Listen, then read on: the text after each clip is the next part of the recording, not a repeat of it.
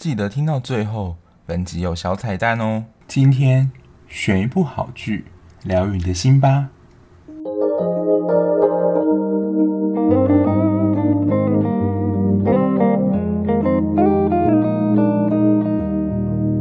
欢迎收听追剧二百五，我是小 B。我觉得在小时候开始，我们就很常被问说：“诶，你长大就要做什么？或是你有梦想吗？”那这个梦想，你有去实现它吗？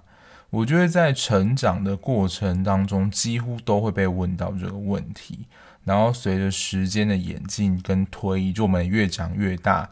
通常啊，这个梦想就会被现实磨灭，就是会趋于现实，就是它就真的只是梦而已，然后变成你只能去想，它没有办法实现了。那今天为什么会讲到梦想这个主题呢？就是跟今天要讲的剧有关啦。我觉得最近如果你想要看一个会令你感动的剧的话，这一部应该是绝对不会让你失望的。因为我看网络上很多人的反馈或是心得啊，就真的是看完这一部不用到结尾哦，就是每一集可能都有一些哭点，可以真的是哭惨了。我觉得我看完之后来，也真的觉得说是一部蛮令人感动的戏。而且我觉得也不至于到太洒狗血，而且其实现在我们看戏的时候会搜集一些剧面台词，成为一些金句，然后在我们生活当中可以运用。因为就应该说这些台词啊，能够提供我们自己一些反思。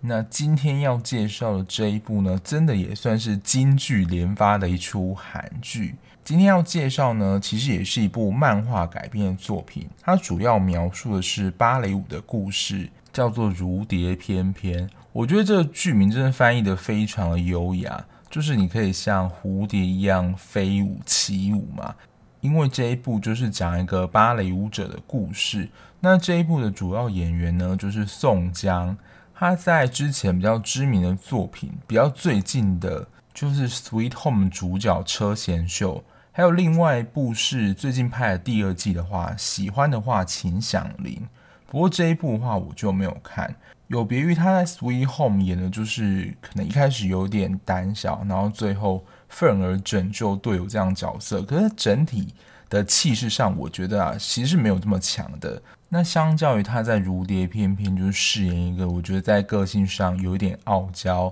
然后有点自大、很自信的一个芭蕾舞者。那这一部其实主要有两个主角，第一个呢是沈德初，他是一位七十岁然后已经退休的邮差。那他其实从小时候就怀有跳芭蕾舞的梦想，不过在比较早期的时代里面，可能跟这些课业无关的事项都会被当时的教育抹杀，就是说你就专注在读书这条路上就好，芭蕾舞这种可能就会视为是一种。休闲或是才艺的话，基本上如果你不是要往这条路发展，或甚至啊，你不是有钱人家的话，你是想都别想的。等于说那时候得出其实也没有什么选择，就我觉得蛮像是传统男性的生涯发展路线，就是有一个稳定的工作，然后结婚成家立业，等到老了之后，他小孩也长大了，然后也结婚了，成为祖父之后呢，过着含饴弄孙的生活，可能在他们那个时代都是这样的发展路线。可是他从小想要跳芭蕾舞这样的想法，其实一直都存在着，并没有随着时间就完全的被抹灭。所以他就跑到一间芭蕾舞的练习室，他就看到了当时在那边跳芭蕾舞的李彩璐，也就是宋江饰演这个芭蕾舞者。因为那个时候彩璐的芭蕾舞老师齐生主。他其实也在旁边看着，然后他就发现说，德初就一直看着李彩璐跳芭蕾舞，然后这个时候呢，齐先主就提出了一个建议，但是我觉得也有点算是一个小命令啊，他就是叫李彩璐能够教德初跳芭蕾舞，然后这时候李彩璐当然是抱持一个傻爆眼的态度，就是说我为什么要教一个接近七十岁的老人跳芭蕾舞，这根本是天方夜谭。当然，这时候德叔就很高兴啊，因为这是他的梦想，他希望能够站上舞台去进行一场真正的演出。然后德叔就很自然的，他就自愿担纲李彩璐的经纪人，而这个经纪人就真的还蛮像是艺人那种经纪人，比如说提醒他什么时候要到练舞室练芭蕾，包括还要叫他起床，然后监督他的饮食状况，等于说也有点像是全方位的照顾家。那刚刚我说到宋江在这部演的李彩璐，他个性上就是比较傲娇一点，所以一开始他对于爷爷其实是蛮没有耐性的。而且也觉得说他一定是学那种两三天就不想学这种个性，没想到得出就有超级坚强毅力。因为我记得一开始彩璐给他第一个挑战，就是你要踮起脚尖，就是支撑六十秒。这其实对于一个年轻人来说，可能就已经非常有难度了，何况是已经接近七十岁的一个老人。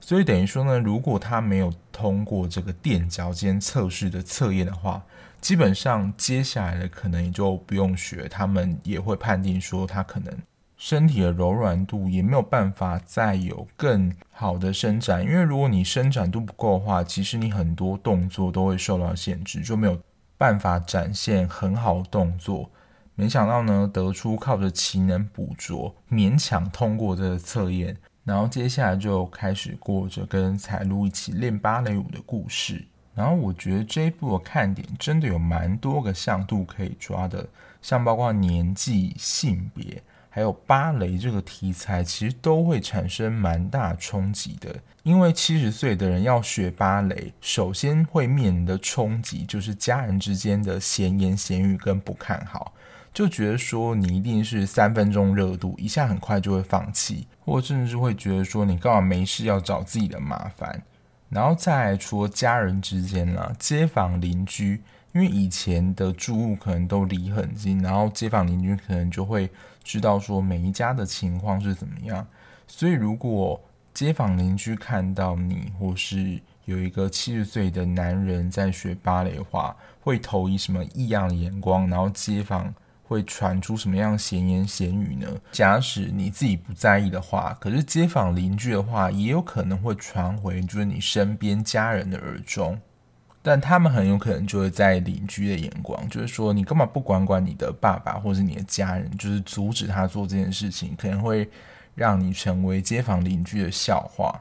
真的多半啊都是投以异样的眼光，因为比起音乐。芭蕾舞这个选项好像更容易陷入说这是女孩子在学的一种思维，而且如果小时候想想要学就已经受到阻挠了，更何况你已经七十岁才想要学芭蕾，人家就觉得说你真是太晚了，或是你就放弃吧这种想法。因为年纪说实在就是一个很现实的条件，在粉红色时光那一集其实也有提到，就人真的不能不服老，体力上啊，还有精神状态上，其实就真的会下降很快。即使你可能年轻的时候啦，是什么什么校队或体力很好的运动员，真的年纪一到，那个体力真的是没有办法跟年轻的时候比的。还有如果是跳舞的话，肢体的协调度、骨头的变化。就如果你年纪大了，就是骨质什么其实都会相对变得脆弱，所以你受伤的可能性其实也会增高。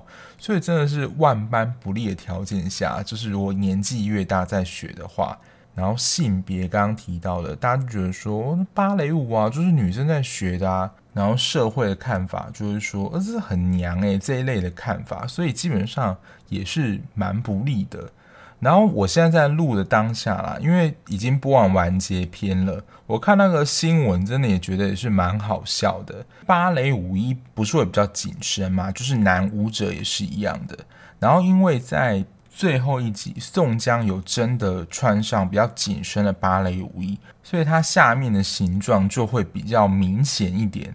然后有人就发文说，就觉得看了有点不太舒服。那我想说，不是芭蕾舞衣本来就是这个样子吗？那你持续的看了这出戏，看了十二集，就看到完结篇，才有这样的疑虑出来，你不会觉得有点太晚了吗？而且说真的，就是那一场戏最后啦，真的蛮美的。说实在，我不会很专注在就是舞衣上，我就是着重在整个画面上，真的不会特别去注意，好吗？然后我觉得第三个就是跳舞这件事。他就是真的非常需要耐心，因为其实整个跳舞你也是循序渐进的进步，而且真的啊，你要打好基本功。我觉得就是跟钢琴一样，因为像跳舞我没学过啊，但是比如说像是伸展，然后肢体垫脚等等，就是他们在真正的开始进行跳舞之前，会有一个暖身，然后练习基本功的步骤。而这个基本功可能你在平常日常生活中，你就要持续的保持。如果你有学过钢琴的话，就是你在不管任何时期，通常是比较早期啦，一定会学过，就是哈农。这个练习的题材，它其实就是练习一些音阶。说实在，我在当时练的时候是觉得蛮无聊，因为它其实没有任何的音乐性，但它就是一直练不同调性之间的音阶。可是其实它就是在帮助你，算是打马步，就是基本功。你之后碰到任何的音阶类型，或是不同的调性之间的音阶，其实你就会很熟悉那个手的形态，就真的是在为。练钢琴就是之后比较难的曲子，一个很重要的基础，就像是芭蕾，你以后要展现一个难度很高的跳跃，或是高难度的旋转，你的基本功还是要打扎实，否则你在旋转的时候可能就会扑街了。所以在开始学芭蕾这件事情之前，还没有开始真的进行动作，你的不论是生理上的条件、社会文化的条件。还有你自己本身的心理素质，就要面对很大强烈的挑战。但我想，就是一句心灵鸡汤可以说的，就是当你想要做一件事的时候，全世界的力量都会集合在你身上来帮助你完成这件事情。所以德出开始练舞蹈，的确一开始也碰到这些困难。因为他老婆海南一开始其实是超级反对的，甚至还把他的芭蕾舞用剪刀剪烂了，就不准他再跳芭蕾。但后来发现德出是真心想要学习芭蕾，所以他也从反对态度，甚至有一些邻居还在那边七嘴八舌议论得出的时候，他就说：“你们在说就是要拔掉你们舌头，但没那么夸张啦。”但是海南呢，就从一开始极度反对的状态下，转为渐渐支持得出学习芭蕾。第二个呢，我觉得这部剧除了主角彩璐跟德出之外，沈家就是德出他们家每一个角色，其实都代表了我们可能人生当中会陷入某一种迷惘或某一种困境里面。以主角得出来说，他就已经是七十岁了。但他的梦想是否还有机会实现呢？而且这部其实对他很残酷来说，就是老了嘛，就是老人得到疾病的几率其实也会比较高。那得出呢，后来因为生病的关系，所以正当他觉得说自己的梦想有机会成真的时候，这个疾病真的来得太突然，所以又为他的梦想是否能够成真，又投下了一颗未知的震撼弹。然后第二个主角的彩璐，他其实是拥有就是很高的资质跟天分的，但他就急于啦想要发光发热，让别人看见他的才华。可是也因为长久的练武，导致他其实身上的一些器官啊，比如说骨头和 器官，就有非常多的病痛。然后他要定期的去找医师会诊，就是类似复健科医师。等于说，他有点像是运动员一样，会有运动伤害。那其实这些受伤就算是他的职业伤害。可是他的老师齐生主就告诉他说：“你不要参加这一次的大赛，因为如果你参加的话，你可能一辈子就没有办法再登上舞台了。”那当然，这时候彩璐非常生气啊！为什么他的老师要阻止他去参与，就是能够让他成名的比赛呢？但齐生主就很。严肃地告诉他说：“你想为了这次上台而毁了你，就是之后的舞蹈的生涯吗？因为你可能这一次上台之后你受伤，你就再也不能上台了。因为齐生主看到彩璐的时候，就好像看到他年轻的自己，就他完全是一个过来人的身份，他也是被誉为是舞蹈芭蕾界的天才，但也是因为勉强自己上场。”受伤而退下阵来，他不希望彩璐走向跟他一样的道路。但某方面来说，我觉得我也蛮能够懂彩璐的心情的。就像刚刚讲的，你要真正能够表现出自己有一个好的演出，其实真的会需要一个长时间培训的过程。这段期间真的好像只能忍受一种很孤独的感觉，所以当然是希望自己的表现能够被大家看到，然后自己能够取得一些成绩。所以想要急于展现，我觉得算是真的是人之常情啊。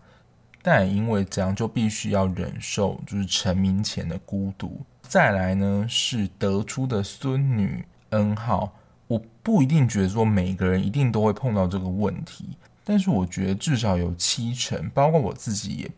曾经在这个问题里面，就是不知道自己想要做什么，就是人生陷入了迷惘，不知道方向。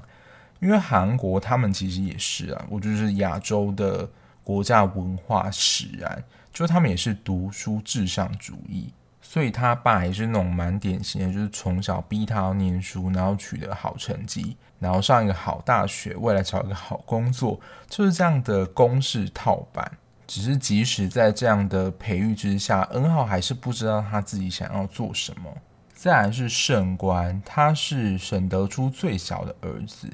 他看似啊有一个非常好的工作，人人称羡的工作就是医师。可是当他自己在当医师的时候，他看到那些鲜血流下来，而且他没有办法透过手术拯救病人的时候，他对这份工作感到很挫败，所以他就选择有点，他也没有真正的离职，就是拍他喜欢的影片，想要成为一个导演。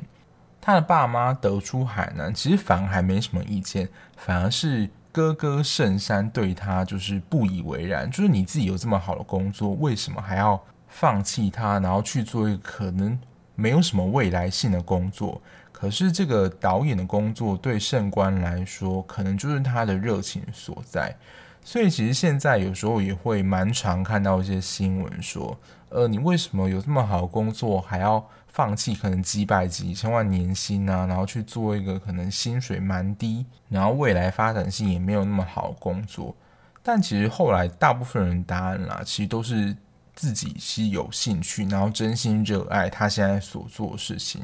所以可能金钱，我觉得就是社会价值观衡量这个工作有没有价值的一个标准。可是一个人是不是真正热爱的话，其实还是只有那个人才知道。所以就是圣官，他也是需要忍受这些社会的舆论，甚至家人之间的怀疑等等。然后再来就是恩浩的爸爸，就是德出跟海南的儿子，他是长子圣山，他是一家银行分行的分支长。然后我觉得他就是活在那种韩国传统男性之下的架构，就身为家中的长子与丈夫的角色，某一方面也是被贴上必须承担家中很大，比如说养家的责任、照顾爸妈的责任，所以也因为他在这个位置上，可能他自己就必须要放弃自己的所爱，因为在最后啦，最后几集里面。会了解圣山，他其实在国中之前呢，他是非常喜欢棒球的，只是因为升学考量，或是考量到未来的工作发展，所以放弃了棒球。我觉得后面有一段圣山的剧情非常的感人，就是在讲他这个棒球故事。因为那个时候的班导也就是叫圣山要放弃棒球啊什么的，然后就嫌他很笨啊之类这些，我觉得就是贬低他的话。但我偶尔想说，你身为一个老师，怎么可以这样贬低你的学生呢？然后我觉得这时候德出就是一个超级帅的爸爸，他就站出来有点呛老师说，当然也不知道呛那么夸张啦，但大概类似的内容就是说，虽然圣山没有这么聪明，可是他绝对不会像是你说这个孩子，等于就是帮自己的孩子说话，站在孩子这一边的。我觉得在那个年代，父母要能够捍卫自己的孩子，真的是蛮不容易的一件事。因为那个时候都会觉得说，哦，我们就交给老师管就好，就都听老师的。老师在那个时候是一个非常崇高的角色。但我觉得那时候孩子就会有感觉到说，哦，父母是在保护我，是站在我这一边的，就是有一种被爱的感觉。所以那个时候，其实圣山想到这件事情的时候，也是非常感动的。所以就刚刚这样介绍下来，沈家的每一个人其实就代表我们可能在生涯当中某一个阶段一个角色陷入迷惘状态。所以我觉得这一部不同年龄层来看，其实每一个角色都有一个可能可以跟你对应的状态，所以你可能会对那个角色特别的有共鸣。那刚刚不是有介绍说这一部的金句，我觉得真的还蛮多的，所以我这边也选了几个我自己比较有感觉的金句给大家。第一个呢，其实是发生在 N 号身上，因为他其实在一开始的时候，他其实是在一家公司实习，就是实习生的身份，他们的身份是需要被考核的。然后当时他的小主管就有点利用他职位的权势。要求 N 号帮他写他的论文，这种场景是不是听起来有点熟悉？因为这在现实生活中的确好像也蛮常见的，就是上司主管会要求属下帮他写论文啊，或是帮他做一些事情等等。然后 N 号就觉得说，而，帮他做应该就可以获得就是实习及格的机会，他就能够变成可能正式员工了。没想到这个小主管就是装死无极限，然后也就不认账，不承认有这件事情。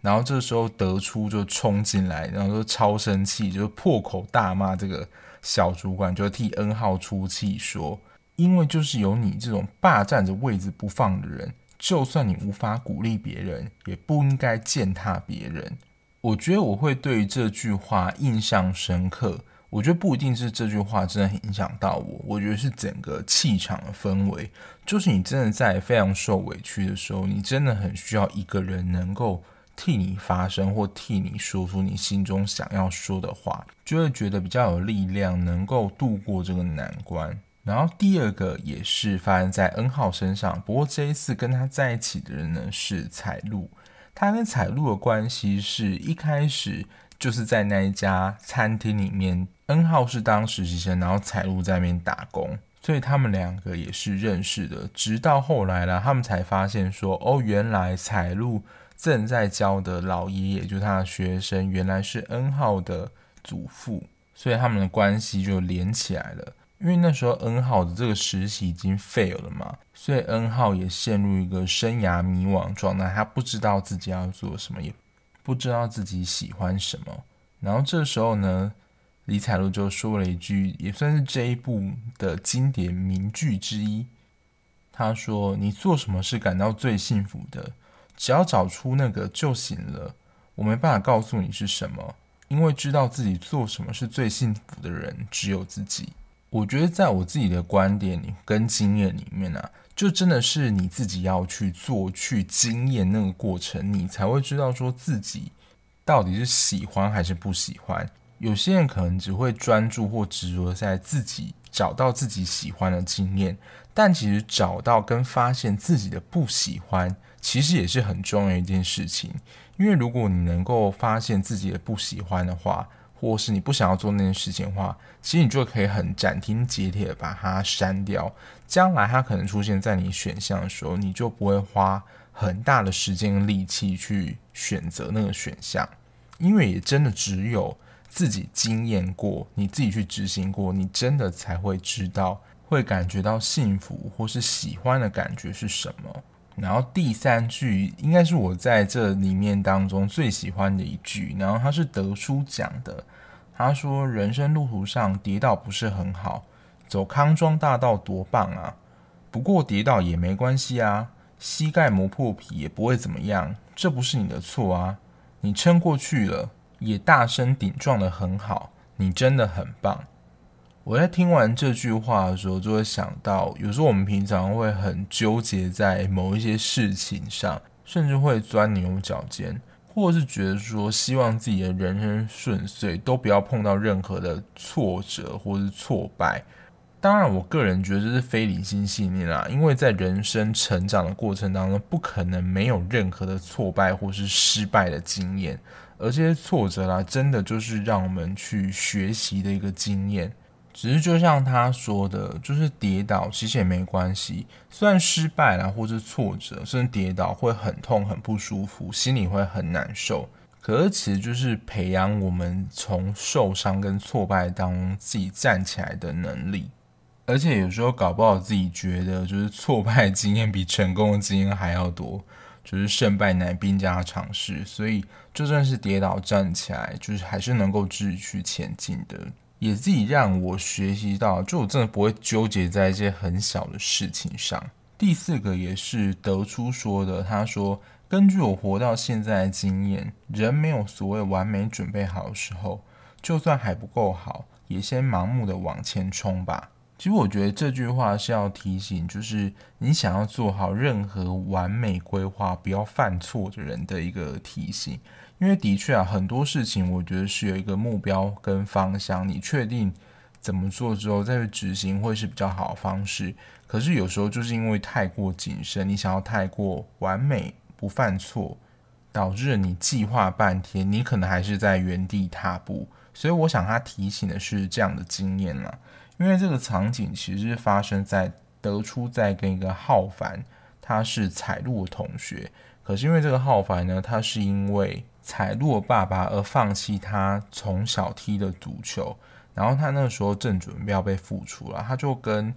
德出说，如果他真的要归队的话，他必须要呃调整自己的体力呀，培养自己练球技巧等等。他就觉得说要先恢复到过去那个比较好的状态，他才能够加入球队，回到他可能过去所谓的完美状态。所以德出才给他一个提醒说，你就边恢复边训练吧。然后第五个是圣官，因为他在中后期啊，他就变成拍他爸爸就是成为芭蕾舞者这个纪录片导演。那在拍完之后呢，他重新打算回医院上班。他就说，病患最需要就是时间，而医生可以帮病患延长时间。我会尽我所能帮助他们。我觉得这段话讲起来真的蛮有哲理的，因为的确对于病患来说，尤其是重症病患，他们真的都是在跟时间赛跑。所以透过医疗技术，医师透过不论是药物或手术。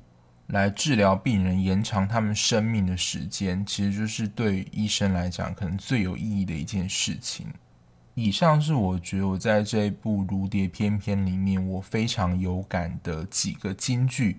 因为《如蝶翩翩》，我看人家网络上整理，有整理到七八十个金句，大家也可以来看这一部，就是找出哪些句子可能对你最有感触，也欢迎跟我分享。那今天想要跟大家闲聊的主题，其实也是有关于我自己的经验啊，就是也跟这一部有关，就是在年纪比较大的时候来学这些，可能大家会说你从小学才艺，甚至到最后啦变成你的专业这件事情，从小学的经验跟长大学的经验，还有我可能从小学过一段时间，然后中间就中断了。那长大想要重新再学，会不会碰到什么样的困难？或是你重新再练的时候，会不会碰到什么困难？我自己小时候是有学钢琴，我大概是从小四学到国二，然后后来就中断了。然后我高一的时候有再学一年，所以我大概学了五年的时间。一开始也当然是我个人对音乐很有兴趣，然后想要参加学校乐队，因为那时候的乐队。还有不知道现在还有没有就是口风琴这种东西，因为口风琴其实也是键盘吧。然后那时候音乐老师就建议我说：“诶，你要不要学钢琴啊？”所以其实我的钢琴并不是在那种正规的音乐班，比如说像山叶或和和，他们可能固定会检定什么的。但我们就是跟随着我当时的音乐老师学，就等于我变成他的类似家教学生啦。而且说实在，我一开始学，我真的觉得还蛮快乐的。就你在弹钢琴的时候，就你会觉得就是进入精神时光屋，你会觉得嗯，弹了一两个小时之后可能会有一点点累，可是你还是会觉得做这件事情蛮快乐的。不过大部分一开始学钢琴人啊，都是学古典钢琴，然后到后来难度其实也变得越来越高，所以其实也会学到像是巴哈、莫扎特、肖邦这种曲子。可是后面真的太难，而且因为升学时间、练琴的时间也没有这么多，所以我后来我就觉得好像对于这种古典钢琴的东西并没有真的那么有兴趣，所以后来我就也没有再学了。当然，现在如果我想要弹的话，我就弹我自己想要弹的东西，比如说韩日剧的主题曲啊，或是动漫歌曲，最近也蛮夯的，就不一定真的很限缩在那个时候老师叫你弹古典什么曲子，你就要照那个弹。虽然可能对于那些古典曲子并没有那么有兴趣，可是就是老师叫你弹就弹。可是后来就发现，嗯，就真的好像还好，我就想要弹我自己想要弹的东西。那刚刚第二个问题就是说，从小学跟你讲大学之后会不会有差异？这件事情，说真的，就是真的钢琴或是舞蹈，真的是越早学越好，因为这个感觉是真的有差的。就是因为我没有学舞蹈嘛，所以我没有办法讲解舞蹈部分。因为我自己真的感觉说。你在年纪越小的时候，你的反应是越快的，你就能够可能看步，你就能够马上知道说，呃，现在要移动到哪个位置。然后面对比较快速的曲子的时候，其实你在记忆整个，比如说指法或是它整个感觉，你是能够比较快跟上那个速度的。因为其实弹了很多次之后。我们的身体啦，会自然的反应，记住可能你弹过的音型。比如说，你手要打开多大，就可能够触碰到那个按键。然后这个时候手要立刻换到哪个地方，就会取决你的反应嘛，还有你对于这个谱的熟悉度。在越年轻的时候，其实这个适应的速度是越快的。就假如如果你有错误的地方，你要告诉你的脑袋如何修正的话，其实你是能够比较快的转过来的。当你真的就是上了年纪，反应变慢之后，同一个地方你可能会一直错，然后改不过来。就你手眼脑的协调度也没有年纪轻的时候那么好了。所以如果从小就开始学的话，那其实如果从小开始学，持续的练习就可以保持那个灵活度跟灵敏度。而且其实我是前面可能是有一些基础的人了，我中间有非常长的一段时间，就二十几岁这段时间几乎是完全没有碰琴，所以当我最近重新开始练琴的时候，就会感觉到，不论是我看谱的反应、压琴键的反应，然后要移动那个反应，真的都有变差。所以就会造成说，我现在要练一首曲子的时间，同一首情况下，我现在的时间就会需要花的比我年轻的时候可能还要多。但最后一个，我觉得也是非常重要的一件事情，就是你学这件事情的动机。因为很多小朋友他学钢琴可能是被父母逼的，所以他其实在学钢琴的时候，他不会感觉到快乐，所以这件事情可能对他来讲是很痛苦的。可是就《如蝶翩翩》这部剧来说，得出想要学芭蕾这件事情是他的渴望，他是自己想学，而且他在做这件事情是感觉到开心跟幸福的。还有一个很重要的是，就是你想要，比如说跳怎么样的芭蕾，或者你想要弹什么样的琴，因为我觉得可能会陷入一个印象，就是说你一定要。比如说弹了非常大的曲子，才认为说这是弹好的钢琴。那如果是芭蕾的话，你可能就是要能够转非常多圈，或是演非常知名的舞台剧，或是你的身段要非常的优美，才有资格称作芭蕾，甚至是一场表演。可是我觉得剧中得出也教了我们一件事，就他一直很想要演《天鹅湖》。可是我们自己的既定印象，《天鹅湖》可能就是非常专业的演员在舞台上演着非常磅礴气势的舞台剧，然后每个演员的身段都非常的优美，就会陷入这样的印象当中。可是得出他就不能跳《天鹅湖》吗？即使他可能跳的没有这么的优美，气势没有那么的磅礴，可是他还是正在跳他想要跳的《天鹅湖》。这他自己跳出来，他如果是真心喜爱的话，其实真的会展现不同的韵味。而且他认为的天鹅湖就是这样，他可以有属于他自己天鹅湖的味道。他想要跳他自己天鹅湖，我想这就够了。所以还是要回到初衷。如果我跳舞这件事情能够让你感觉到幸福的话，我想不管是什么样的形式，其实你就跳你自己喜欢的舞，你想要的舞。其实就已经发挥最大的意义了。别人的眼光怎么看，好像根本也不是那么重要。我想就像大家讲的，就是你自己弹得爽，自己高兴就好，这真的是比较重要的一件事。那以上就是跟大家分享我自己学琴的一些经验，就供大家参考。那最后总结啦，这一部虽然在韩国的收视真的不算很高，但是我觉得以精彩跟感人度来说，真的是被低估的一部剧，因为它真的蛮感人的，在剧情上，我自己是非常喜欢啦，也能够体会到说，就是舞蹈这件事情真的跟音乐一样。都需要花蛮长一段时间才能获得成就感的那种辛苦的过程。如果你是喜欢看剧情类，然后有一些启发性，然后是会让心中有暖暖的感觉的话，这一部戏我也是蛮推荐的。那最后呢，就是我在开头所说的有一个小彩蛋。